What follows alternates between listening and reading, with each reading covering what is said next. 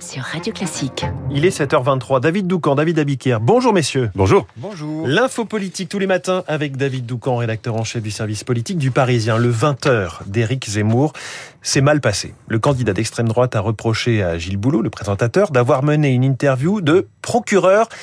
Il l'a même traité, le journaliste vedette de TF1, de connard pour vous, David euh, Zemmour, met en scène cette confrontation Oui, c'est un grand classique. Jean-Luc Mélenchon a par exemple usé et abusé de la ficelle, faire siffler les journalistes dans les meetings du RN ou de l'UMP puis euh, de LR a aussi été euh, monnaie courante. Même Anne Hidalgo, très énervé ce jour-là, a récemment qualifié de débile les questions qui lui étaient posées lors d'une interview. La manœuvre permet de mobiliser son camp, de galvaniser ses militants en donnant à peu de frais le sentiment que le système médiatique essaie d'entraver un candidat pour de supposées raisons politiques ou idéologiques. C'est efficace et cela ne coûte pas cher. Encore faut-il réussir le geste technique. Zemmour fait sans doute plaisir à ses admirateurs les plus convaincus en se victimisant ainsi, mais les gestes obscènes, les insultes donnent le sentiment qu'il manque de sang-froid. Donc, en résumé, stratégie banale, réalisation brouillonne. Hum. Brutalité n'est pas synonyme de radicalité et encore moins d'autorité. Et Éric Zemmour connaît pourtant par cœur ce système euh, politique, médiatique. Pourquoi euh, une telle fébrilité? Parce que commenter, c'est une chose. Concourir en tant qu'acteur de premier plan dans l'élection suprême, c'est une toute autre histoire. Une présidentielle, c'est une IRM. Tous les matins, vous passez au laser. En quelques mois seulement, les Français sont au courant de tout. Ils vous connaissent dans vos moindres détails. Vous ne pouvez pas leur cacher grand-chose. Vos traits de caractère apparaissent au grand jour. Concernant Zemmour, nos concitoyens sont en train d'en découvrir un. Il est susceptible. C'est un problème parce que dans une campagne présidentielle, le journaliste politique le sait, on prend des coups toute la journée. Or, chahuté pendant deux jours à Marseille par des militants, il balance un doigt d'honneur. Bousculé par Gilles Boulot, il lâche une insulte en remontant à sa loge. Une tendance est en train d'apparaître au grand jour lorsqu'il est blessé, le candidat persénaire et a recours à l'insulte.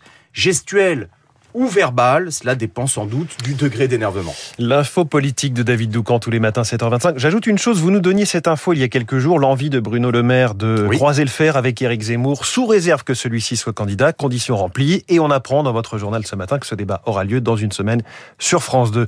Euh, merci David Doucan. David Abiker, les titres de la presse ce jeudi à la une, on passe à la caisse. Passer à la caisse ou pas, c'est le sujet en une du Parisien avec la fin des caissières, le nombre d'hôtesses ou d'hôtes de caisse a diminué de 5 à 10 en 10 ans. Pour le Figaro, le sujet du jour, c'est le casse-tête du financement des campagnes électorales. Les banques ne veulent plus payer euh, les campagnes des candidats parce qu'elles ont peur pour leur réputation. Comment payer et indemniser les victimes? C'est aussi la question posée par Lacroix au sujet des abus sexuels dans l'Église.